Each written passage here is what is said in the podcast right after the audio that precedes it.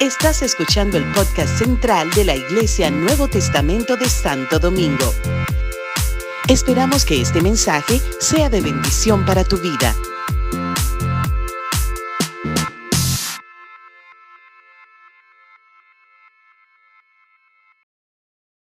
Saben, el domingo, el, domingo pasado, eh, un grupo de, de damas estaban en un retiro de mujeres con la pastora Carmen.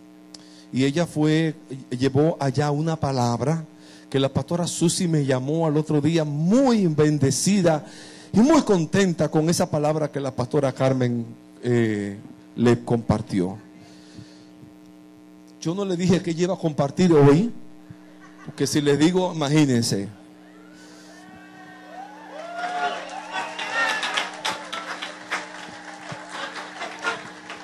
Me dice que no. Hace cinco minutos que le dije, ten las notas listas de, de la- de lo que compartiste en Higüey porque posiblemente te necesite por mi condición física, ¿verdad? No me quiero lastimar. Y ella, no. Así que gracias a Dios que fueron cinco minutos antes. Venga.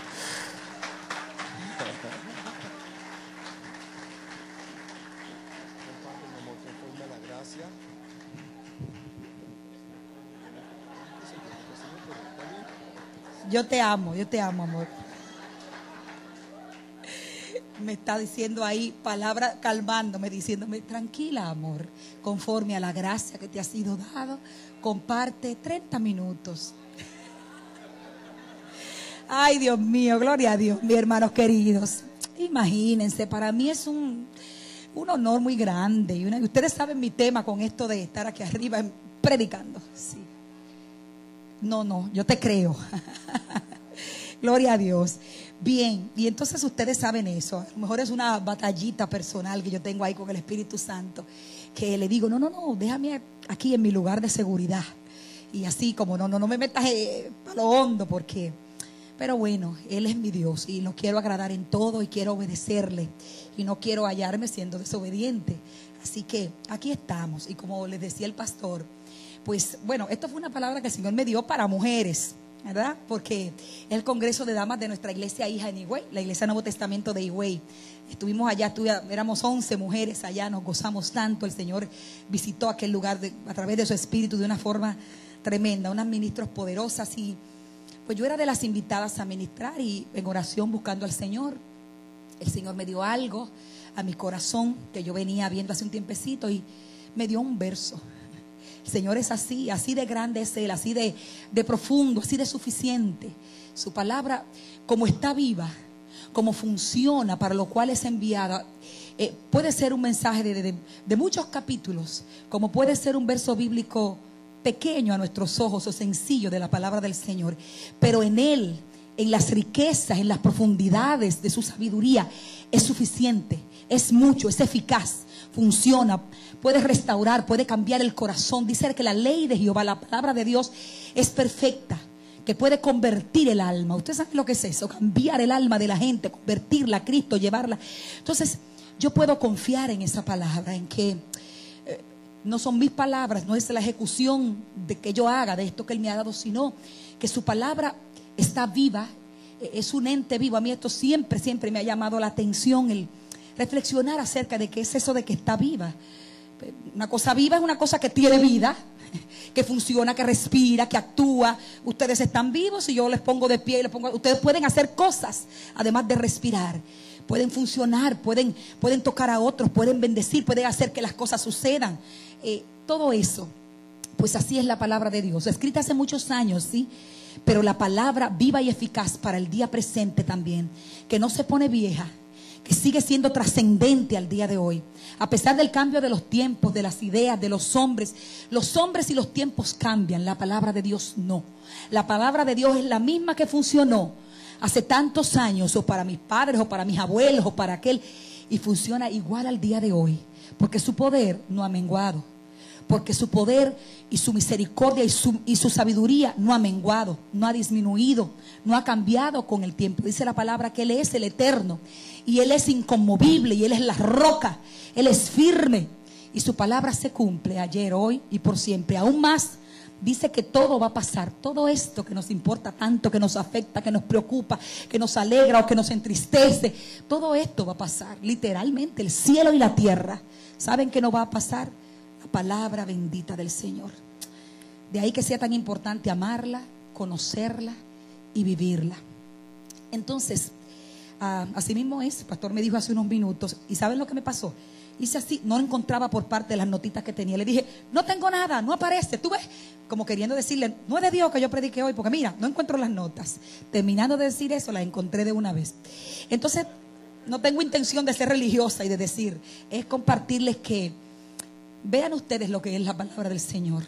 Vamos a experimentar lo que es la palabra del Señor en esta mañana con humildad y con gran reverencia y eh, temor reverente en mi corazón. Les comparto este verso de la palabra de Dios y es mi oración delante de Él que pueda servir para instruir, para corregir en justicia, para, para edificar, para ayudarnos en la formación del carácter de Cristo en nuestras vidas.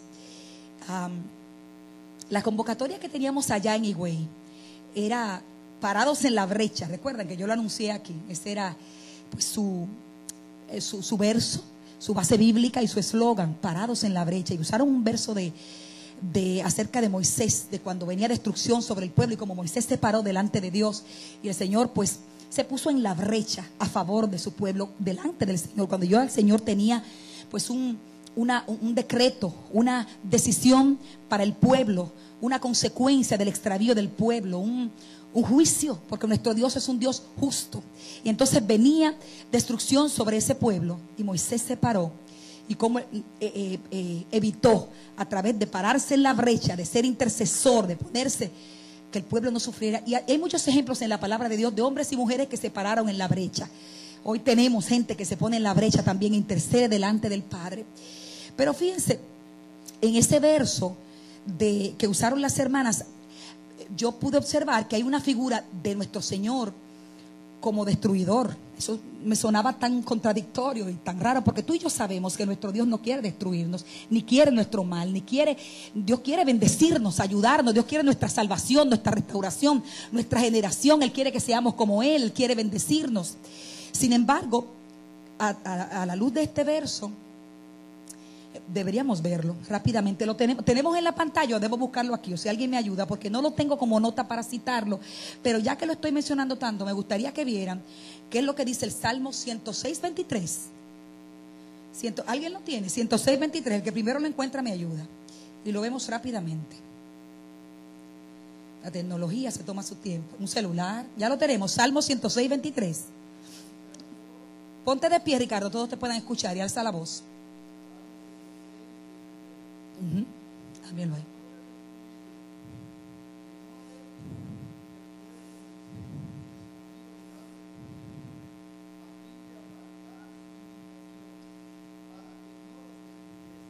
Gracias. Y ahí lo tenemos en pantalla. De quién ahí es del Señor que se está hablando. Cuando tú oyes, trató de destruirlo, tú piensas Satanás que nos viene a destruir. No, no, no. Ahí está hablando del Señor. Habló de Moisés, su escogido. Y la historia es interesante, la puedes buscar en el Salmo y, conocer. Pero no quiero detenerme mucho ahí, sino que puedan ver cómo aquí vemos a nuestro Señor, Salvador, restaurador, ayudador, nuestro Dios que nos ama y que quiere, dice la palabra que Él no quiere la, que la muerte del impío, Él no quiere que, nada que nadie se pierda, sino que todos procedamos al arrepentimiento. Pero ahí habla, ahí se ve una figura de un Dios destruidor, que es solo un Dios de juicio consecuencias del pecado del extravío y luego de hombres y mujeres en la palabra que se pusieron en la brecha, cantidad de ellos. Bien, el verso que el Señor me dio y que yo quiero compartir con ustedes en cinco puntos para los que anotan en, sus eh, eh, aparatos electrónicos o en papel, pero sobre todo los animo a anotarlo en las tablas de su corazón. Ahí es donde hay que guardar la palabra sobre todo, en las tablas del corazón para tenerla y decirle al Espíritu Santo cada día, acuérdame la palabra, Señor, que tú diste. Espíritu Santo, recuérdame esa palabra que es para mí. No era para fulano, que fulano no estaba aquí, no, que era para mí. Y que es para mí, que funciona para mí. La palabra está en Naúm 2.1. Naúm 2.1. Y dice, gloria a Dios, porque necesito hablarles de un destruidor que sí quiere destruirte, que sí quiere hacerte daño, que sí maquina el mal contra los hijos de Dios. Mi intención aquí no es meterte miedo, porque mayor es el que está en nosotros que el que está en el mundo y eso lo sabemos. Yo no quiero que estemos persuadidos de Satanás, intimidados con Satanás, pero sí dice la palabra que no ignoremos sus maquinaciones. Y en los últimos tiempos, Él se está manifestando de una forma terrible en el mundo, en la humanidad, en el país, en la sociedad. Todo lo que vemos es destrucción. Es una cosa que tú ves las noticias y tú dices, pero Dios mío, ¿cuándo va a salir algo bueno en las noticias del tiempo presente, del mundo? Las buenas noticias están en el Evangelio de Jesucristo, que son las buenas nuevas de salvación. Ahora bien, el príncipe de este mundo está haciendo mucho daño y destruyendo. Entonces el verso de Naúm dice, subió destruidor contra ti. Guarda la fortaleza, vigila el camino, ciñete los lomos, refuerza mucho tu poder. Con ese verso uno lo lee, le dice, ahí lo tienen y yo me podía sentar, porque eso es una cosa contundente, poderosa, pero vamos a verlo brevemente. Son cinco puntos, cinco puntitos. Subió destruidor contra ti. Guarda la fortaleza, vigila el camino, ciñete los lomos, refuerza mucho tu poder. Punto número uno, destruidor contra ti. Lo que hemos estado hablando, identificar quién es el destruidor o destructor. Nosotros usamos más el término destructor, pero bueno, la palabra dice destruidor. ¿Quién es? Tenemos un adversario, un enemigo, y así como muchos quieren pararse negando el infierno, negando la maldad, y quieren suavizar, hilarizar y diluir la palabra de Dios y ponerlo todo como un término medio aceptable, entonces la figura de nuestro enemigo también es denostada. Entonces, es un engaño, porque ciertamente nosotros no tenemos que vivir pendientes de Él. Nosotros tenemos que estar persuadidos, conscientes y pendientes de nuestro Señor poderoso.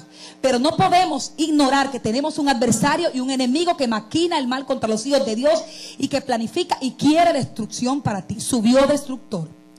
Número uno, estar consciente de eso. ¿Quién es? Identificarlo. Dice la palabra de Dios que el ladrón no viene sino para hurtar, matar y... Pero nuestro Señor vino a darnos una vida abundante en Él. Pero el ladrón el salteador, la figura de Satanás, el enemigo, nuestro adversario, viene a hacer todo lo contrario de eso, hurtar, matar y destruir. Y quisiera aclararles brevemente, porque una de las cosas que él hace es confundirnos, distraernos, desenfocarnos, pero una de sus principales eh, eh, eh, armas, Jehová lo reprenda, es confundir, traer confusión. Entonces tú no ves claro las cosas. Quisiera decirte quién no es tu enemigo que tú has estado pensando siempre que es ese. Número uno, tu enemigo no es tu esposo. No es tu esposo, aunque a veces lo veas así. Yo estaba predicándole a mujeres allá y ahora el Señor con su sabiduría me va a dar la sabiduría para hablarle a hombres aquí también. Vamos paso a paso. Número uno, evidentemente, para las mujeres. Tu enemigo no es tu esposo. A veces Satanás te lo ha querido mostrar así. Ahí es que está tu problema, en que tú lo ves fatal, que lo quiero matar, que lo voy a tirar por el balcón. Todas esas cosas horribles por situaciones de dificultad. Te puedes reír, pero lo que te estoy diciendo es serio. Sí, porque, ¿cómo que no? Sí, pero ese mismo es, porque es que no que Satanás lo usa. Bueno, Satanás puede esconderse detrás de algunas cosas, pero no le adjudiques a él eh, la posición de él es mi enemigo. No, no, no, él es tu esposo. No voy a profundizar en eso. El día 20 sí que se va a hablar de los esposos y las esposas aquí. Yo te quiero decir que ese no es tu adversario, que ese no es tu enemigo. No es tu esposa. No es tu esposa. No es la mujer adecuada que Dios puso a tu lado. Está ahí. No es tu esposa. Ella es tu compañera de vida. Ella es imperfecta y, y tú te puedes enojar con ella. Esta mujer tan difícil. Tantas cosas, pero ella no es tu enemiga. No le adjudiques tus fracasos, tus problemas, esta batalla por esta bendita mujer que tú me diste. No, no, no, ella no es. No son tus hijos. No lo son. Que te han dado dolor de cabeza, que has sufrido, que hay uno, que oveja negra, que todo eso que ya sabemos. No, tu enemigo no son tus hijos. Tus hijos son el fruto de que Dios te ha dado. Tus hijos son herencia de Jehová. Tus hijos son tu regalo. Tus hijos son una cosa maravillosa que te han hecho llorar.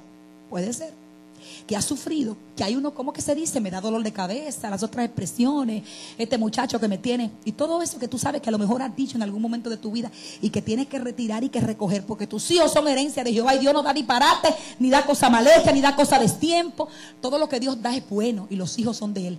No, no es ahí donde está el problema, no son tus hijos, no es tu suegra.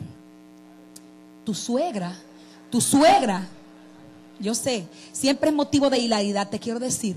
Tu suegra es una figura que Dios creó para que sea una segunda madre para ti. No critiques a tu suegra, ámala, acéptala. Y esto se da de manera eh, eh, bilateral, ¿verdad? En ambas vías. No es tu nuera.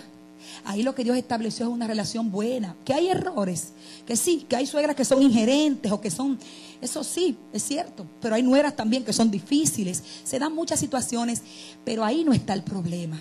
La verdad es que esta ha sido una desgracia en mi vida porque y ahí comienzan a decir y que no debió ser esa y que yo me voy a mudar del país para que esto pueda funcionar porque esa y todas esas cosas que comenzamos a decir viendo y adjudicando nuestros problemas en la vida a esa figura que no es. No es tu suegra, no es tu nuera, no son tus cuñados. Desde que se junta con sus hermanos se convierte en otra persona. Es que no, es que yo no puedo que se junte esa hermana. Ah, no, que ahí se hace lo que diga la hermana de él, y que ahí se hace lo que diga la hermana de ella, y todo eso. Situaciones de problemas interpersonales, pues no, ese es nuestro enemigo. Tus cuñados se tienen que convertir en tus hermanos. Ah, no, pastora, que no depende de mí, yo soy buena. Son ellos que son unos tremendos. Bueno, tú eres, ah, pues la cristiana eres tú, la que estás en la luz eres tú, la que está, el que está claro eres tú. Entonces asume tú la posición de cristiano, de hijo de Dios, de persona madura, de persona que ha sido limpiado, lavado, regenerado, que puede amar, que puede perdonar, que puede aceptar, que el otro no se lo merece Podemos estar de acuerdo, pero ¿qué vas a hacer tú? Tú eres Dios, tú eres que tiene que estar eh, condenando y juzgando. Entonces no, mientras dependa de ti estar en paz con todos los hombres, no son tus cuñados. En sentido general no es tu familia, ni ascendente ni descendente, no es la familia de donde vienes. Ay, cuántos problemas, lo que pasa es que yo he heredado tantas cosas de mi familia, puede ser que viene de una familia disfuncional, que hay problemas. No estamos negando la veracidad de las dificultades que se enfrentan en las familias. Lo que estamos diciendo es que ese no es nuestro enemigo, ese es nuestro adversario, no son esa gente que te quieren destruir y que te quieren hacer daño.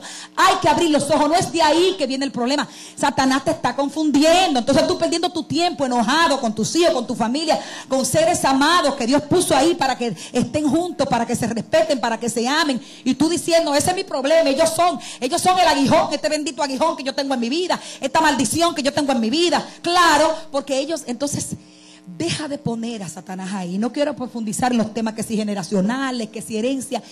Eh, la palabra es muy clara y muy específica en quién es nuestro adversario. No es tu familia, pero tampoco es tu jefe. Ese jefe o jefa difícil que está ahí, tú dices, no, no, no, este hombre es un engendro de Satanás. No, que está ahí, mira, es que, es una cosa. Y las dificultades y el sentido de injusticia de ese hombre que hace tiempo que debió aumentarte, que debió promoverte y no lo ha hecho, y que tiene favoritismo y que tú lo mandas a cada rato que se No es él, no es ella, no es tu jefe, no es tu jefa, no es tu vecino. Hay esta prueba que yo tengo aquí al lado mío. Esta gente, hay conflictos que son irrespetuosos, que te, eh, violentan las propiedades. Hay gente difícil, no estamos negando eso, pero te tengo una noticia. Ese bendito vecino no es tu enemigo, no es tu adversario, no, es, no está ahí, pero tampoco son los hermanos de la iglesia. No son los hermanos de la iglesia. No, no, no, no, los hermanos de la iglesia son tu familia. Esta es la familia de la fe. Imperfectos, sí. Cometen errores, sí. Unos te gustan más que otros, sí. Pero tus enemigos. ¿Cómo va a ser la familia de la fe? ¿Cómo va a ser tu hermano? No, no, no, no, no. Tu hermano y tu hermana, por difícil, extraño y diferente a ti que sea, son la gente que Dios puso al lado tuyo en la iglesia, tu comunidad de fe, tus hermanos, tu familia, que tú tienes que amarlo, que perdonarlo, que aceptarlo, que orar por ellos, que preocupar por ellos, no fulano de tal. No, que yo no le caigo bien, él no me soporta, yo tampoco lo soporto a él. Y todas estas cosas que se dan, todos estos engaños, toda esta distracción, todos estos eh, eh, eh, ataques y dardos del maligno para crear división, para poner chisme, malos entendidos, para poner confusión en nuestras relaciones, de repente prejuicios. Definitivamente yo, fulano, yo no le caigo bien, él no tiene, porque el otro tiene favoritismo y tantas cosas. Uno como pastores que oye tantas cosas. Este, y el otro tiene. Bueno, pues no, no. no son los hermanos de la iglesia. No, los hermanos de la iglesia son los hermanos de la iglesia. ¿Sabe lo que son? La familia de la fe. Es una familia que Dios nos regala, no es una familia donde nacimos en términos naturales, pero es una familia donde nacimos en términos espirituales. Es gente que Dios une y es gente que Dios une. Es un misterio eso, así como el matrimonio, gente que se desconoce y de repente, pues así hace el Señor. Y es su plan, su deseo y su diseño original, que la iglesia, que su iglesia, que Él compró precio de sangre y que Él viene a buscar un día, sean hermanos, sean familia. Ah, pero los hermanos tienen desacuerdos, claro, hasta los hermanos que más se aman tienen desacuerdos y tienen diferencias, pero se aman, pero se respetan, pero no se ven como enemigos. Aquella persona definitiva, no, no, no, ese, ese, no, no, no, no, no, aún aquel que tú sientes que te ha hecho daño. Oye, ¿tú sabes que esa persona necesita restauración? Necesita perdón, necesita comprensión, porque la iglesia está compuesta de gente que viene de afuera, perfecta, sana y feliz. Si así fuera, pastor, qué pastorado más chévere eso fuera, ups, no, no, no, esa no es, la, no es así, no es así. La iglesia de Cristo está compuesta por ti y por mí, te lo dejo de tarea. Gente imperfecta, gente necesitada, gente con hábitos que cambiar, malos hábitos, gente con traumas, gente con, con heridas, gente con falta de amor, gente con carencias, gente con algún tipo de, de rencor oculto, gente con algún tipo de depresión oculta o manifiesta. Y así, y así viene el Señor y llama a todos esos mancos, cojos, confundidos, perdidos, y viene y forma esta familia que tú dices, wow, si no fuera por la obra del Espíritu Santo, esta sería una familia muy disfuncional y muy difícil y muy aquí. Esto sería una cosa, pero ahí está el Señor. Ahí está la misericordia, ahí está el carácter de Cristo, ahí están los frutos del Espíritu, ahí están los dones, ahí está la capacidad para perdonar, para sanar, para yo mirarte de frente y decir, y decir, como Dios me ama a mí, yo te puedo amar a ti. Porque Dios me aceptó a mí. Imagínate tú este expediente. Cuando quieras señalar a tu hermano, piensa que Dios te aceptó a ti. Y te pasa la mano y te dice, mío eres tú, mía eres tú. Cuando tú quieras criticar al otro que es tan imperfecto, se necesita convertirse de nuevo. Es más, que lo bauticen otra vez porque ese, ese mira, ese di que, sentado ahí. Entonces tú haces así y dices, ah, no, espérate. Ah, verdad que Dios me aceptó a mí y tú a ver que se te va a olvidar de una vez. Ah, pero mira que me aceptó a mí y me mira con ojos de misericordia. Y me perdona lo pasado, lo presente y el disparate que voy a hacer mañana. También me lo va a perdonar porque me ama. Así eres tú, así soy yo. Así que esta gente que está aquí, no somos, no representamos al enemigo y al adversario. Esta gente tiene que ser familia. Esta gente tiene que ser hermanos, hijos de un mismo Padre, comprados y salvados y, redimidos por la misma sangre del Cordero. Cada uno, la familia de la fe, imperfecta, a veces débil, con tantas cosas, pero redimidos, pero amados, pero perdonados. Así que si Él nos perdonó a nosotros, ¿quiénes somos nosotros para no perdonar al otro? Para no tolerar, que no lo soporto, que no la soporto, que no, no que hay que poner distancia. ¿Cómo, ¿Cómo así? A ti te soportan también muchísima gente. Así que no está en la iglesia y en la cara de tu hermano y de tu hermana, por difícil que ésta sea, tu adversario y tu enemigo. No, no es así. Lo has pensado muchas veces, has dicho, óyeme, esto, pero no, ese no es. No son los líderes, no son los pastores, no son todas esas confusiones, como decía al principio, que el enemigo usa para camuflajear su plan y su esencia, de que se esconda detrás de esas cosas. Ahí no voy a entrar. Lo que te quiero decir es que identifiques quién es tu enemigo. Porque te tengo una noticia fuerte. Subió destruidor contra ti. Ahí está la pastora asustando a uno. Cuando lo que, lo que no, no. El Señor lo que nos ha ministrado es que pongamos los ojos en Jesús, pero por supuesto, es ahí nuestro enfoque, es ahí nuestra voluntad, es ahí nuestra dirección. Pero tengo que decirte la palabra completa, porque si algo hemos decidido en nuestro corazón, pastor y yo, es hablar de la palabra completa, por más que esta duela. La palabra confronta a veces y, te traspasa como espada y hace cosas con las que tú dices, no, pero, pero hay que decirla completa como es. Hay partes que de verdad a veces tú quisieras, como, vamos a obviar este pedacito, porque ¿quién entra eso? Pero pero mejor es que la veamos completa, porque la palabra es perfecta es eficaz. Hay cosas que no te van a gustar de la palabra, que te van a... Bueno, eso también es parte de su función y de su trabajo, porque tiene que enderezar lo torcido, porque tiene que entrar hasta los tuetos y ver lo que está ahí escondido. Dice que tiene y puede ver aún las intenciones del corazón, que es aquello que tú, ni, tú no lo ves claro, pero está ahí, discierne y tiene que hacerlo aunque duele. Entonces, esta palabra que nos habla de ese Dios de amor, de ese Dios de misericordia, de justicia, de bondad y de restauración, que quiere la bendición y la salvación de sus hijos, esa misma palabra dice que subió destruidor contra ti.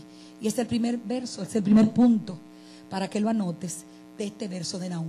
Destruidor subió contra ti. Identifica en primer lugar quién no es, quiénes no son, no te dejes confundir. Y luego sería la palabra asume, entiende, no ignores. Para ser bien bíblico, no ignores las maquinaciones de ese adversario que sube para destruirte. Número dos, según Nahum. Ah, déjenme compartirles un poquito breve más de este, de este primer punto.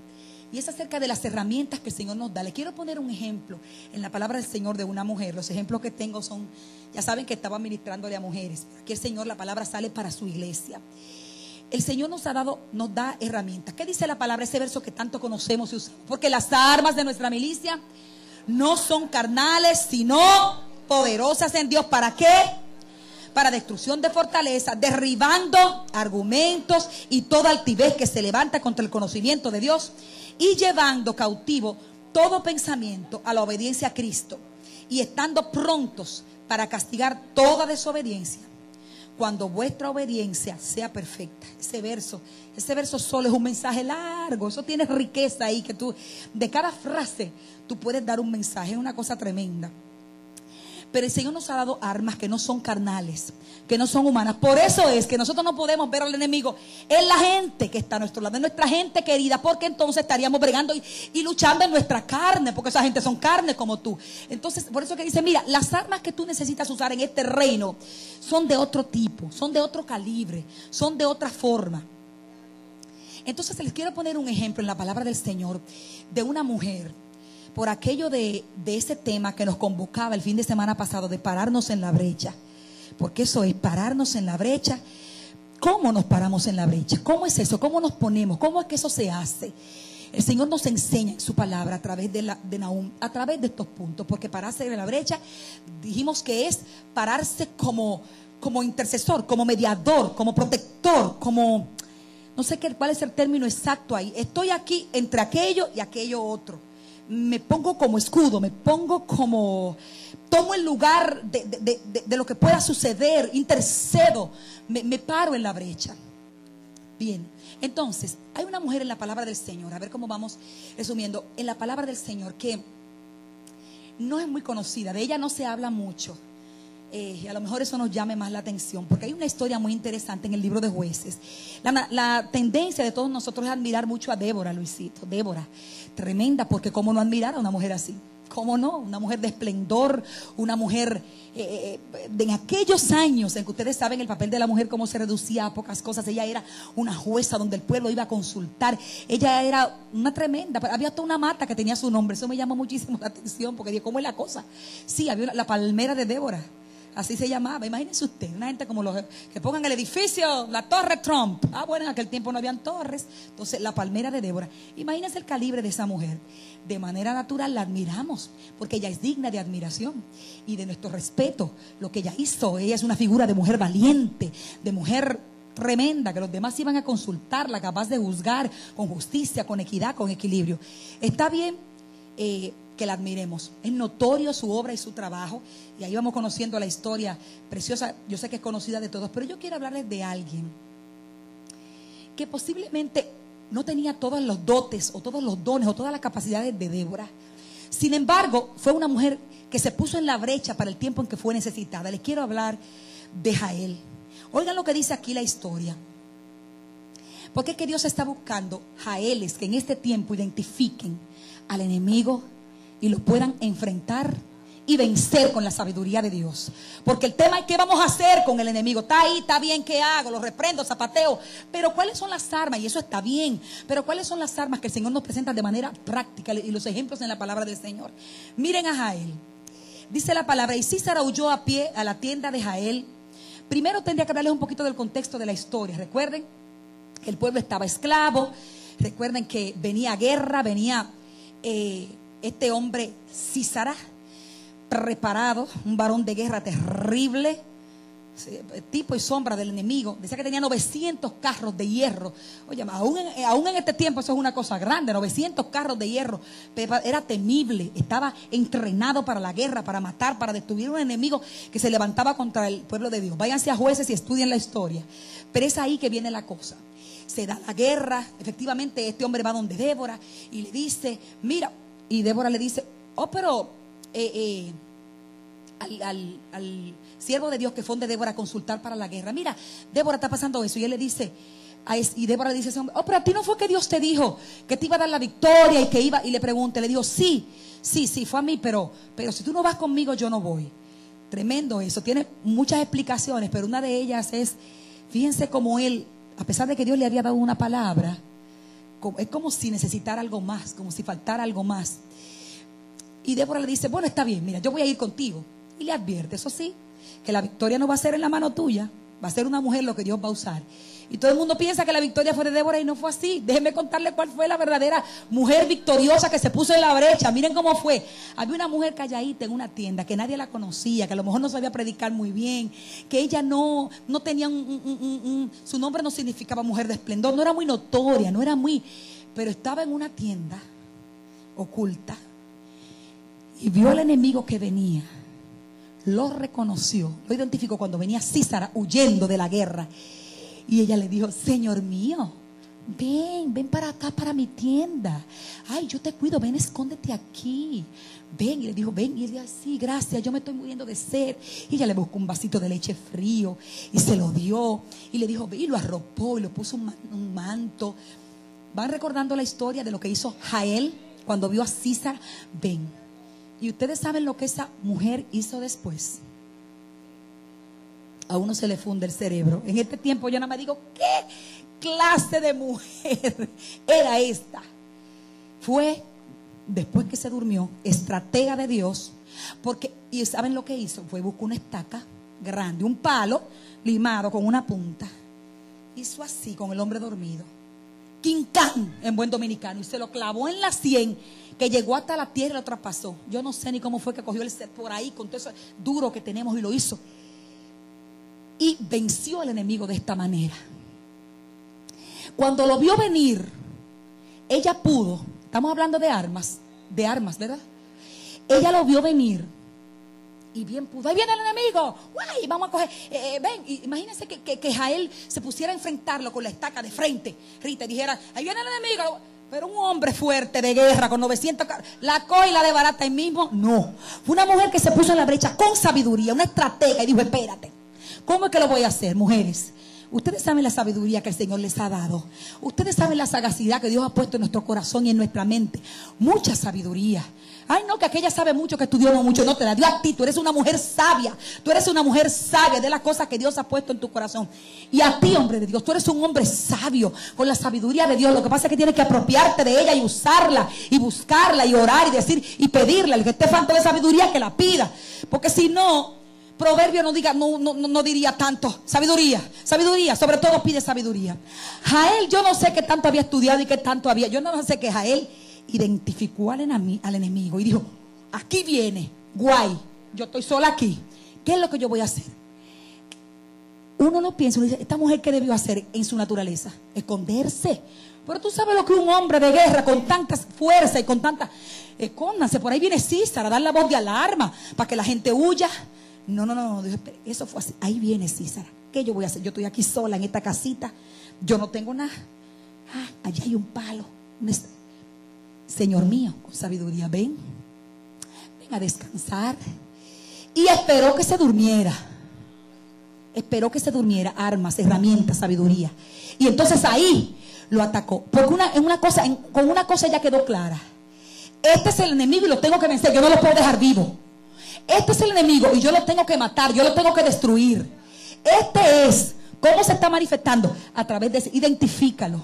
Si ese es el enemigo, lo tengo que matar. Pero ella en primer lugar, esperó el momento oportuno. No se acobardó, no se mandó corriendo. Posiblemente sintió temor. Claro, lo más seguro. Pero dijo, este es el enemigo. Y yo no sé lo que tenía esa mujercita escondido en la, en la casita de campaña donde estaba. Pero yo creo, Jorge, que no era en la casita de campaña, era en ella que estaba. Era dentro de ella. Esa mujer conocía a Dios. Esa mujer dijo, yo, este es el enemigo y yo lo tengo que vencer. Hay momentos posiblemente en que podrás esperar. Hay momentos que lo vas a tener que enfrentar de una vez. Yo no sé cómo lo vas a hacer, pero tienes que identificarlo y vencerlo. No lo puedes dejar con vida. No lo puedes dejar dañándote tu vida, irrumpiéndote, eh, dañando tu familia, dañando tu casa, dañando tu mente, haciéndote perder el tiempo. Los tiempos son muy difíciles. ¿Cuánta gente perdiendo tiempo? ¿Cuánta gente distraída en lo que no vale, lo que no es eterno, lo que no permanece? Identifica al enemigo y mátalo. Eso hizo Jael. Lo vio. Na- En aquel tiempo no habían eh, eh, eh, armas sofisticadas. Ya lo que tenía era un palo, una estaca. ¿Con qué es que me voy? Entonces lo clavó con valentía, con sabiduría. El perfil de Jael es un bajo perfil. Porque es una mujer de la que no se habla mucho. De la que no se conocía antes de. Y mucho después no se habló. Pero hoy por hoy.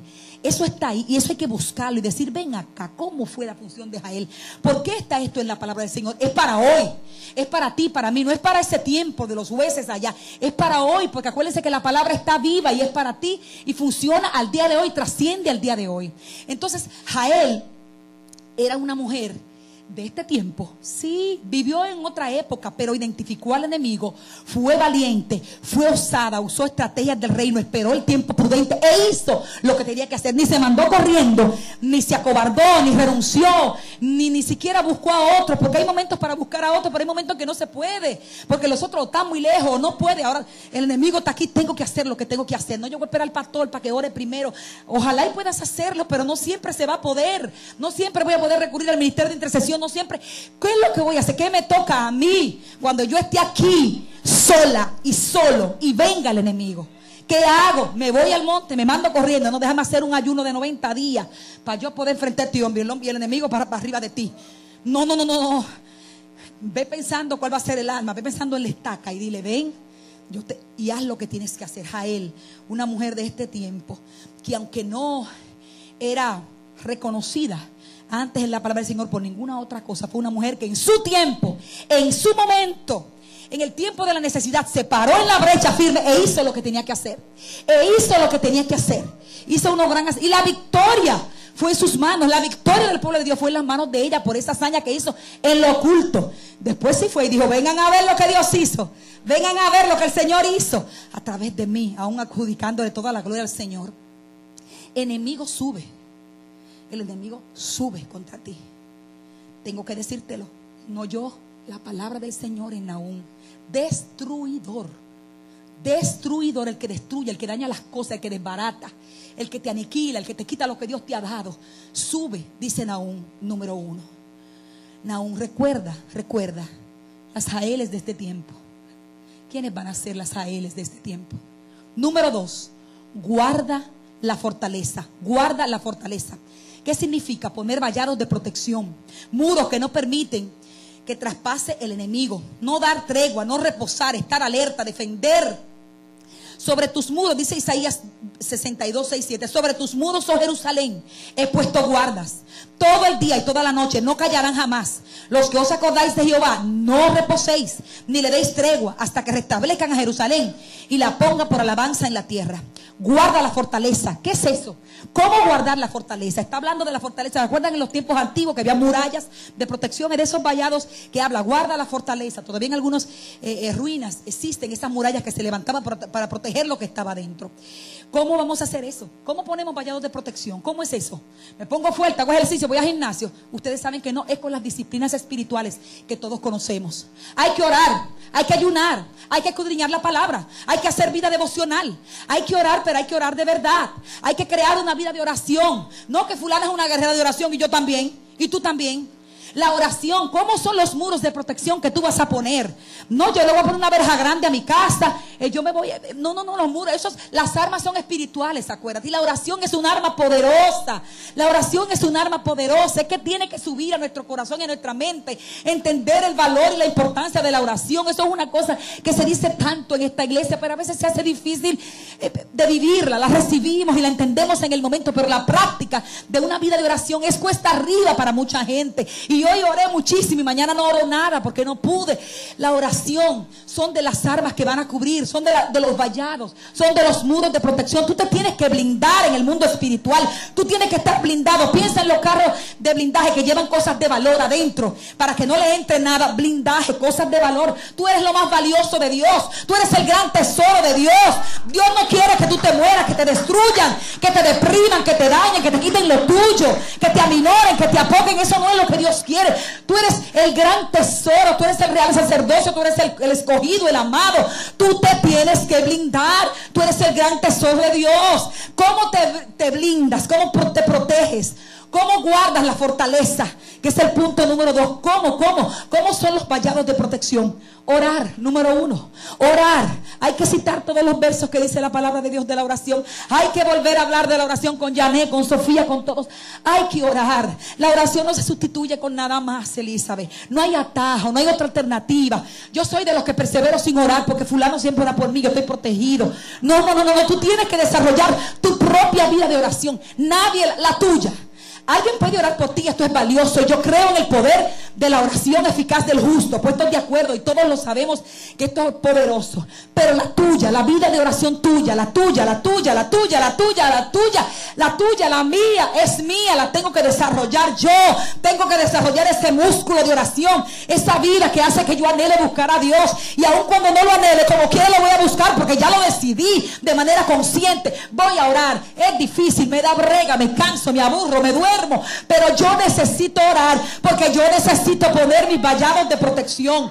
Oración. No te lo puedo cambiar, no te lo puedo adornar, ni le puedo buscar un sustituto, ni una alternativa, ni una opción número dos. La oración es la oración. Es tu vehículo de comunicación con el Padre. Y tienes que tener una vida de oración personal y privada en los secretos, escondida, escondida en los secretos, hablando con Dios para que Él te revele lo que tienes que hacer en este mundo. La oración, la oración, el ayuno, el buscar a Dios. No yo ayuno en las 48 horas y ni en las 48 horas lo hago bien. Busca, ejercítate en eso. Unos más, unos menos. Yo no estoy diciendo la cantidad. Yo te estoy diciendo que te ejercites en las herramientas, en las armas poderosas en Dios que, que Él te ha dado. El ayuno, la búsqueda de Dios. Ayuno, oración. La lectura. La lectura no, porque lee, tú lees cualquier cosa y tú vives leyendo Facebook, leyendo todas estas cuestiones y las redes y leyendo todos los mensajes que te mandan. Es el escudriñar las escrituras porque ahí está lo que tú y yo necesitamos. El estudio consciente, consecuente, permanente de la palabra del Señor. Hay que leer la palabra de Dios, hay que leerla, hay que amarla, hay que vivirla, hay que buscarla. No la podemos sustituir. Siéntete mal cuando tú tienes una hora en Facebook, en Twitter, en todas las otras, en Instagram. Por el amor de Dios, la palabra de Dios tiene que ser lo primero. Esa es la que verdaderamente te va a hacer sabio. Esa es la que te da la verdadera información. No que hay que estar actualizado. No que tenemos que saber todo lo que está pasando en el mundo. No decimos que no. Eso está bien. A mí me gusta eso también, conocer los tiempos y lo que está pasando. Pero si eso va a sustituir mi tiempo de, de escudriñar la palabra, de conocerla, es que lo que te va a hacer sabio en esta vida es la palabra de Dios. Ahí está contenida toda la sabiduría que tú necesitas. No es en la universidad, no es en las redes sociales, no es hablando con esa persona tan inteligente. Cuando yo hablo con ella, cuando yo hablo con él, yo me nutro y aprendo. Amén, amén. Pero lo que te da la sabiduría que tú necesitas, lo que te va a proteger, lo que forma parte del vallado de protección y de seguridad que tú puedes tener frente al enemigo y a los dardos del diablo es conocer la palabra de Dios para que como Jesús puedas decir, escrito está, escrito está, allí lo dice, escrito está. Y cuando venga la prueba, y cuando venga el ataque, y cuando venga el desánimo, y cuando venga la distracción, el desenfoque, la tentación del diablo, la mentira, la tristeza, cuando venga todos esas, esas, esos dardos del destruidor, del enemigo, tú les pu- puedas responder como Jesús. Escrito está, escrito está, escrito está, escrito está. Y venció, y venció. Pero si no la conoces, ¿cómo vas a hacer eso? Déjame llamar al pastor para que me diga dónde está eso. Miren, Hay tiempo para eso, pero es necesario que maduremos y crezcamos, porque el llamado es llegar a la estatura del varón perfecto, a la medida de la plenitud de Cristo. Pero vamos a conocer a Cristo, vamos a conocer a Dios. ¿Cómo? Escudriñando su palabra. Es así, hay que conocerla. No te puede pasar 20 años diciendo, sí, pero yo no sé dónde está. Eh, Ay, que te quiero mover a celo, te quiero poner incómodo, incómoda. Sí, sí, sí, sí, es necesario. No es avergonzarte, es removerte y decirte, tienes que estudiar la Biblia. Tú tienes mucho tiempo aquí. Tú tienes mucho tiempo yendo de Dios. Y tú no te sabes, tú no te sabes ni tres versos de la palabra de Dios. No es posible. No es posible que yo haga tres preguntas aquí. El pastor haga una pregunta y no podamos responder lo que dice la palabra de Dios. Pero ven acá. Dios no es nuestro Dios, nuestro amo, nuestro jefe. No es por Él que estamos aquí. Ah, no, yo lo quiero mucho a Él, pero no me importa ni le hago caso a lo que dice. ¿Qué está pasando? Eso es una incoherencia. Eso no está bien. Eso no honra el corazón de Dios ni obra su justicia. Y por eso a veces estamos enanos y viendo a los gigantes cada vez más gigantes, porque nosotros no estamos quedando chiquitos. Pero eso está claro. Miren a Luisito, los, chiquiticos, que es un gigantón. Miren, pero ¿cómo yo lo voy a ver más grande?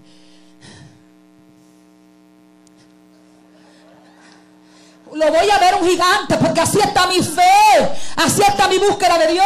Yo no oro, yo no ayuno, yo no leo la Biblia. Eso no puede ser. Entonces el gigante se acrecienta, los problemas se acrecientan, los dardos del maligno me dan, me golpean porque no estoy blindada. No estoy blindada con la palabra de Dios. Blíndate, blíndate, blíndate. Oración, oración, ayuno, búsqueda de Dios, vida devocional, vida devocional. ¿Qué es eso? Pasar tiempo con Dios. Pasar tiempo con Dios. Más tiempo que tú pasas en Instagram, por favor. Es que no puede ser. Yo no tengo nada contra esas redes. Yo sé que son instrumentos buenos. Por la famosa y clásica historia del cuchillo en las manos de un buen chef y de un asesino.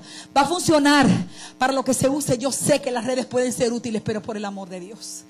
Por el amor de Dios. Cuando tú ves que las redes te están quitando las mejores horas de tu día no, no te conformes con eso. Di, tengo demasiado tiempo con esta bendita gente y con esta tecnología. ¿Y dónde está el Dios con el que yo tengo que tener comunión? ¿Dónde está? Yo no he hablado con él, pero he hablado con 20 gente. He mandado 20 mensajes, pero no he hablado con Dios. Pero no he leído un capítulo de la palabra de Dios.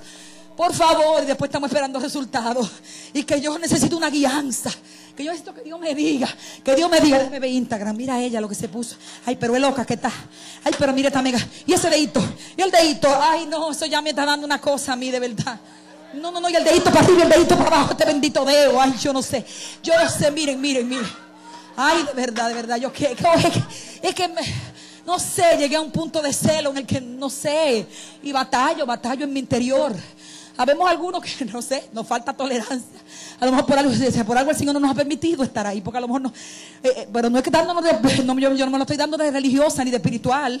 Es todo lo contrario, porque eh, digo, yo creo que si yo me meto ahí, va a haber problemas, eso me va a tomar el corazón, eso me va a tomar el alma. A mí me encanta la comunicación, a mí me gusta la gente. Yo sé que si yo me meto ahí, yo voy a ser una, una ¿cómo que llama? Influencer, o no sé. Entonces yo, a lo mejor por eso el Señor, ah, yo me sé los términos. Ah, no, no, no, espérate. Porque, no, no, no, no, porque no podemos ignorar. Espérate un momento. Hasta Tinder sé yo que bueno. Entonces, miren. Eh, esto es profundo, esto es profundo. Porque ustedes saben que yo no estoy satanizando las redes. Eso sería bien absurdo de mi parte. Porque la iglesia vive anunciando sus cosas en las redes. Las redes pueden ser un instrumento bueno. Ten cuidado. Las redes no es Dios por las redes, a través de las redes no se ora. Ahí se pueden poner mensajes buenos y cosas. Pero la esencia de lo que tú y yo necesitamos no está un bendito aparato electrónico. Ahí no es. Ahí no es. Tú tienes que entrar en amistad. ¿Tú sabes con quién? Con tu Dios. No, ¿tú, ¿qué, qué, que tú quieres que te dé like? Yo quiero que me dé like Dios, que me diga, a mí me gusta lo que ella está haciendo. Me gusta lo que ella está haciendo. Ella me está agradando. Ella está tocando mi corazón. Me gusta su adoración. Me gusta cómo canta. Me gusta cómo habla. Me gusta cómo se viste. Me gusta cómo trata al hermano. Me gusta cómo es sacerdote en su casa. Me gusta cómo es una madre responsable. Me gusta que es una buena esposa. Me gusta que es un buen siervo de Dios. Ese sí, ese sí yo quiero que me dé like. Y que me vea, y que me vea, y que me vea. Pero antes yo lo tengo que buscar a Él. Hay que pasar tiempo con Él, no hay otra forma. Dejen los telegramas, dejen, Dios mío, ayúdame que aquí voy. Por favor, pasa tiempo con Dios. Pasa tiempo con Dios, es lo único que te va a ayudar a crecer. Número dos. Número dos. Guarda la fortaleza. Ora. ayuna, escudriña las escrituras, conoce al Dios que tú dices que le sirves, conócelo, profundiza en Él, Él se te quiere revelar, pero como nunca antes, pero tiene que ser pasando tiempo con Él y dejando de lado lo que te confunde, desenfoca, descentraliza, lo que te distrae, lo que ocupa tu valioso tiempo tu valioso tiempo. Cuando Él está pensando en ti, lo dice la palabra, aunque angustiado yo y necesitado, Jehová está pensando en mí, ¿cómo va a ser? ¿Y yo en quién estoy pensando? ¿Y yo en quién? ¿A quién le estoy dedicando mi tiempo y mi energía y mi vida? ¿A quién? Número tres. Número tres. Ese punto número dos me tiene, no me quiere dejar salir de ahí. Tienes que tomar, tienes que decidir de una vez por todas ser el hombre y la mujer espiritual que Dios quiere que tú seas. Que fulano es muy espiritual, que fulano es un hombre espiritual. de ti se tiene que decir que eres un joven espiritual, que eres una mujer espiritual, que eres un hombre espiritual. Por favor, toma la decisión. Número tres, vigila el camino. Vigila el camino, ya avanzando, vigila el camino. Estamos en aún, vigila el camino. ¿Por qué hay que vigilar el camino? ¿Cómo así? Porque hay caminos que a ti te parecen derechos. Que tú crees que por ahí. Tú piensas que por ahí. Sí, este camino está, está bonito, tiene flores, tiene colores, tiene... Hay caminos que tú piensas que son derechos. Hay caminos que tú piensas, que tú crees que es por ahí. Que tú piensas que por ahí está bien. ¿Por qué no? Me siento cómodo, me siento cómoda. Hay caminos que te parecen derechos, que a mí me pueden parecer derechos. Pero el final de ese camino pero su fin, dice la Biblia, es que muerte, destrucción, porque sube destruidor. Hay, que vigilar el camino. ¿Quién es el camino? Y entonces, ¿por, dónde hay que andar? Vigila el camino. No te desvíes. Eso habla de que este es el camino, andar por él. Mirad y preguntad, ¿cuál es? ¿Cuál es? Este es el camino. Por ahí me voy. Este es el camino. El camino es Cristo. Yo voy a andar por aquí. Yo voy a andar por aquí. ¿Perdón? Da mucha. No, no, no, no, no, es por aquí. Es por aquí, porque este es el camino trazado. Porque este es el camino en que yo tengo que andar. Vigila el camino. Hay muchos caminos, hay muchas influencias, hay mucha distracción, hay mucho engaño. Enemigo, enemigo, destruidor subió contra ti. Vigila el camino. ¿Por dónde es que tú estás andando? Dice la palabra de Dios en el Salmo 39.1. Atenderé, Víctor, atenderé a mis caminos. ¿Cómo así? Salmo 39, 1. Yo dije, no lo dijo el otro, no lo dijo el otro, yo dije, atenderé a mis caminos para no pecar con mi lengua. Guardaré mi boca con freno, en tanto que el impío esté delante de mí. Yo voy a atender lo que esté pasando, por dónde que yo ando, qué yo estoy haciendo en este camino, qué es lo que yo estoy hablando, qué es lo que yo estoy mirando, qué es lo que yo estoy oyendo, qué es lo que yo estoy tocando, dónde se están metiendo mis pisadas. Si estoy entrando en un lugar indigno, pues ese no es el camino. Yo me tengo que devolver de ahí. Por ahí no es. No puede ser por ahí, déjame vigilar. Vigila el camino, atiende por donde estás caminando. De esto se puede hablar mucho, tengo que avanzar. Pero por favor, vigila el camino, es el punto número tres.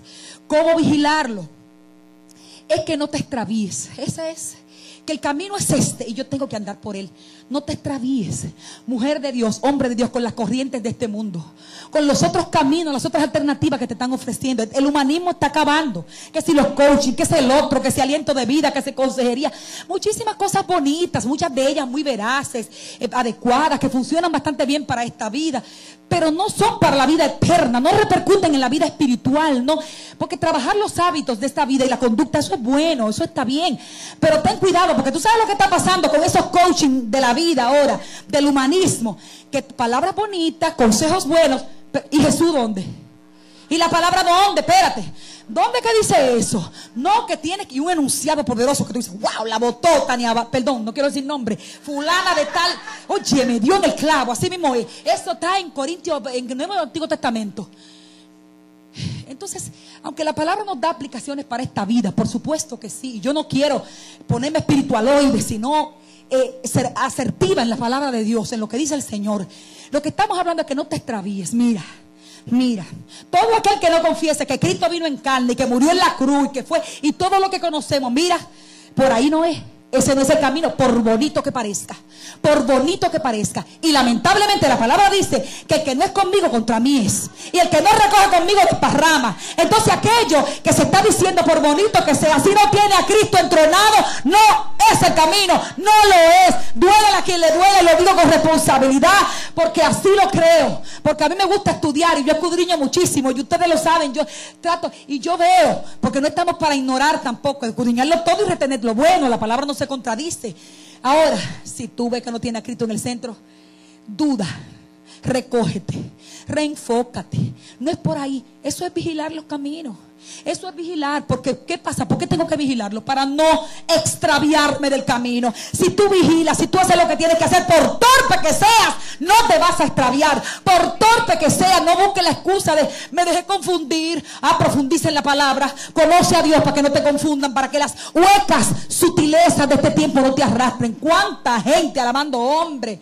Impresionados por lo que dijo el gran, aquel fue el gurú de la comunicación. Trajeron un gurú de que si yo dónde, con todo mi respeto para ese Señor, puede decir muchas cosas buenas, pero la sabiduría eterna es la que dijo Cristo, es la que está contenida en la palabra, en las sagradas escrituras, en el evangelio de la fe, de la verdad. Es ahí, no te extravíes del camino. Hay un solo camino. Hay un solo camino. No que Jesucristo no es un camino, Él es. Él es. Camina tus veredas examina. Atenderé a mis caminos para no distraerme, para no hablar mal, para no confundirme, para no prestar oído a lo que no tengo que prestarle. Vigila el camino, es el punto número tres. Vigila el camino. Número cuatro. Hagan así, pónganse la mano a la cintura. La iba a mandar a poner de pie, pero bueno. Número cuatro, ciñete los lomos. Apriétate el cinturón, apriétate la correa, ciñete los lomos, dicen aún. Es el punto número cuatro. Dice la palabra de Dios en Efesios 6:14. Estad pues firmes. ¿Cómo que hay que estar en este tiempo? No, yo estoy ahí entre dos, yo estoy... Si a mí me gusta la iglesia, yo sí, yo... Ajá. Ay, sí, yo voy de vez en cuando. Me encanta el pastor, más bueno. Ay, sí, la pastora es chévere ella. A me siento bien ahí. Estad pues firmes. Por, por los ojos lo tiene que tener. Estad pues firmes ceñidos vuestros lomos con la verdad. Ceñidos vuestros lomos con la verdad y vestidos con la coraza de justicia. Efesios 6:14. Estad pues firmes, ciñete los lomos. ¿Con qué que no los ceñimos? Con la verdad. Hay que atender a la necesidad de andar en la verdad. ¿Cuánta gente hablando mentira? ¿Cuánta gente diluyendo el asunto? ¿Cuánta gente desvirtuando la palabra de Dios? Diciendo lo que no es. ¿Qué tema con esto de ser veraces y de ser íntegros? Esto no es fácil. Yo lo sé, esto no es fácil. Qué fácil es mentir. Qué fácil es mentir. Qué batalla tenemos los cristianos. Es más, el sistema, el sistema de este mundo y de este país funciona con mentira. Para tú resolver los problemas hay que mentir. Para tú buscar visa hay que mentir. Para tú hacer una transacción, para tú hacer un negocio, no, no mejor lo vamos a decir, le voy a decir que yo no tengo, voy a decir que yo no estoy aquí. Esto es una batalla, yo sé, yo sé, yo sé que es campal. Que sin darnos cuenta vivimos cayendo en mentira. Esto no es fácil, yo no voy a decir que lo sea. El asunto es que tú y yo, dice la palabra del Señor, que para habitar en el tabernáculo, para irnos para allá, ¿tú sabes quiénes son los que van para allá? El que anda en integridad. El que hace justicia. El que no engaña con su boca. Y habla verdad en su corazón. Atiendan cuando la palabra remacha una cosa porque habla verdad ya es una frase suficiente. Tú lo entiendes, hablar verdad, punto. Pero si le añade algo más, siempre revisa por qué, la palabra del Señor. Mirad cuán bueno es habitar los hermanos juntos. Eso es suficiente. No, y delicioso. Él no quiere decir algo. Él quiere que experimentemos esa deliciosura. Atiende, aquí dice, el que habla verdad sería suficiente, Víctor. Ya. Eso es, eso es, eso ya, eso es completo, eso es un mensaje completo. Pero la Biblia le añade y habla verdad en su corazón. Ah, pues será, ¿cómo es la cosa? Ah, ¿Será que hay media verdades? No, no. ¿Será que me puedo engañar a mí mismo? ¿Me puedo? Yo no sé. Vamos a ver cómo el Señor nos revela qué es esto. Hay una cosa que sí está clara. Hay que hablar verdad. Hay que andar por la verdad. Hay que procurar ser veraces. No es fácil, no es fácil. Pero el ceñirse los lomos, yo tengo una autoridad. A mí nadie me, ja, me aprieta los cinturones. No, lo que dice, apriétate los cinturones para que andes en verdad, para que no hablen buste, para que no engañe, para que no estés murmurando ni desacreditando diciendo lo que no es, para que no estés tirando frases al aire que tú sabes que van a dañar la reputación de tu hermano, para que no estés hablando sin temor en el corazón. Habla verdad en tu corazón. Si no vas a decir la verdad, mejor cállate en el nombre de Jesús. Quédate callado porque hay que hablar con la verdad, con la justicia. Si no vas a decir nada bueno, no lo digas. Si no vas a hablar con la verdad, con integridad de corazón, con justicia, con veracidad, si no vas a andar como es Dios, porque ¿qué? ¿quién es la verdad? ¿Quién es la verdad? Él no es una verdad, él no habla verdad, él es la verdad. Él es, él es. Entonces, ciñete los lomos con la verdad. No hables lo que, deja la especulación, deja los análisis profundos. Yo pienso que fulanita de tal, lo que tiene que hacer es, ¿qué sabe usted? Usted no está viviendo la vida que esa persona está viviendo. Ore. Yo no estoy, mira, no le des tiempo a esas cosas que te quitan fuerza, que te drenan tu vida espiritual, que te hacen una persona, una mujer y un hombre carnal. No te llenes la boca de disparate, tú te tienes que llenar la boca de la palabra de Dios y de, de bendecir, de decir lo bueno, de decir, de bendecir a otros, de, de declarar justicia, de declarar verdad, de declarar amor, perdón, ternura. Eso es lo que están diciendo los coaching. Somos amor y somos la esencia del amor. Pues habla, eso lo dice la palabra hace tiempo, que es lo que están inventando, tomando la, las sagradas escrituras, tomando las verdades bíblicas y poniéndolas con otras, le sacan a Cristo y es lo mismo. Hace tiempo que Él dijo, hablen verdad en su corazón, no engañen con su boca, no digan lo que no es, no inventen, no exageren, no quiten, no pongan para su conveniencia, ciñanse los lomos de la verdad. Compra la verdad y no la vendas. ¿Cómo así? ¿Cómo? La verdad se vende. La compro, es mía. Pastor, esa es la seña del reloj. Oh, yo no entendía. Pensaba que usted me estaba saludando y afirmando. Ay, ¿para qué termine? Tiene rato diciéndome. Y yo, mi esposo afirmándome. Como él siempre me afirma, pues yo. Pero ya sí. No, pastor, porque ya este es el número cuatro y ya nos vamos. Ya nos vamos. ¿Para qué me llamó, pastor? Me puso aquí.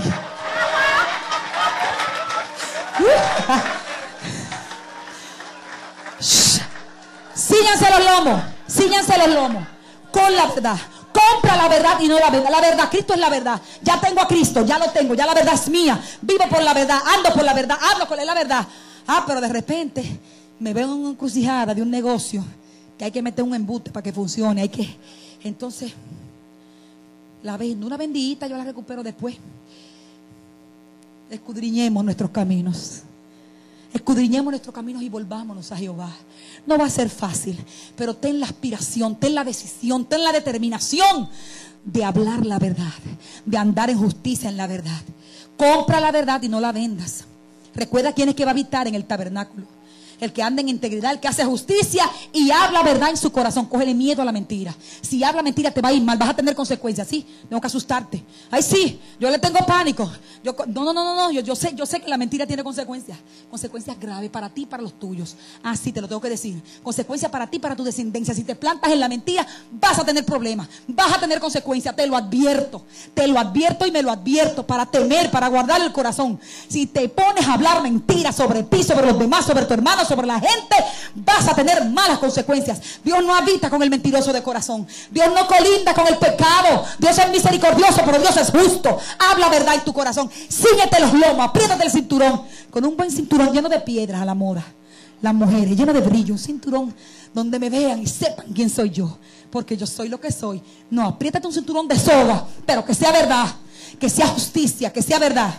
Me voy. Número 5, para terminar refuerza mucho tu poder. ¿Cómo así? Ahí están las dos palabras otra vez. Refuerza tu poder, es suficiente. Es más, refuerza solo ya es una declaración concreta. No, refuerza mucho. ¿Cuál poder? Yo no tengo poder. Ah, no, porque es Cristo en nosotros. Él es el poderoso y Él nos da de su poder, de su gracia, de su misericordia. Entonces dicen aún, refuerza mucho tu poder. Aviva el fuego de Dios que está en ti. ¿Por qué? Porque Dios no te ha dado espíritu de qué? De temor ni de cobardía. Eso no es lo que Él nos ha dado. Él nos ha dado espíritu de poder, de amor, de poder y de dominio propio. Eso es lo que Él te dio. Amor, poder, dominio propio, templanza, todas las cosas, de, todos los frutos, todos los dones, todas las cosas que vienen de su espíritu, su poder. Pero recibiréis poder cuando haya venido sobre ustedes el Espíritu Santo. El poder, poder, el poder de Dios. ¿Qué hacemos con ese poder que nos ha sido dado? Vamos a reforzarlo. Refuerza mucho tu poder. Yo digo, Señor, pero ¿cómo así? Pero nos lo dice a nosotros. Tienes que reforzar ese poder. Yo te he dado poder. Yo te he dado ese poder para vencer, para caminar sabiamente por la vida, para eh, tocar el corazón de otros, para vencer con el bien el mal, para, para bendecir, para amar, para perdonar, para restaurar, para trabajar en la iglesia, para levantar gente, para levantar una iglesia poderosa. Te he dado poder para, para, para hablar verdad, para no hablar mentira. Yo te doy todo ese poder. Refuérzalo. Refuérzalo, haz la parte, búscalo más, cultívalo más. Aviva el fuego de Dios que está en ti, lo que Él te ha dado reconócelo y aprecialo, valóralo. La verdad es que cuando yo le hablo a alguien, recibe algo de mí. Pero bueno, es que a mí no me gusta mucho estar perdiendo tiempo con eso. Lo que Dios te ha dado, avívalo, avívalo, aviva el fuego, aviva el don, lo que Dios te ha dado, las capacidades, las habilidades, la sabiduría. Tú sabes que tiene poder para muchísimas cosas. Tú sabes a lo que tú puedes, tú sabes para lo que tú eres bueno. Tú sabes cómo Dios te puede usar. Tú sabes para lo que Dios te puede usar. Tú lo sabes. Tú tienes capacidad para muchísimas cosas, pero lo has delegado. No te quieres ocupar de eso. Ay, no, déjame así, déjame así. Estoy hablando por mí. Ay, Señor, me haga decir eso a mí. Es así, porque es que esto, es inherente a todos nosotros. Esto es una cosa que hay que identificarla para poderla trabajar. A mí me gusta a veces escapar de algunas cosas porque me asustan, porque me siento insuficiente, porque me siento a veces incapaz, como mejor que lo haga otro, que lo va a hacer mejor que yo. Y el Señor diciendo, no, yo te he dado a ti lo que tú necesitas. Refuérzalo, refuérzalo. Ora, ayuna, busca mi presencia. Refuerza, aviva el fuego, aviva el don. Conviértete en ese hombre en esa mujer que se para en la brecha delante de Dios, que tiene poder para vencer al maligno, que tiene sabiduría, inteligencia, justicia. No te conformes con el pecado. No te conformes con ser un creyente y una oveja mediocre. No te conformes estar 20 años haciendo lo mismo sin poder dar un testimonio de que Dios te usó, de que Dios hizo algo, de que Dios te levantó. Por favor. Cánsate de eso, incomódate con eso. Di yo tengo que hacer algo más por Cristo, porque lo hizo todo por mí, porque lo hizo todo por mí. Así que recuerda, número uno, destruidor subió contra ti. Número dos, guarda la fortaleza. Número tres, número cuatro, número cinco. El Señor me lo bendiga a todos.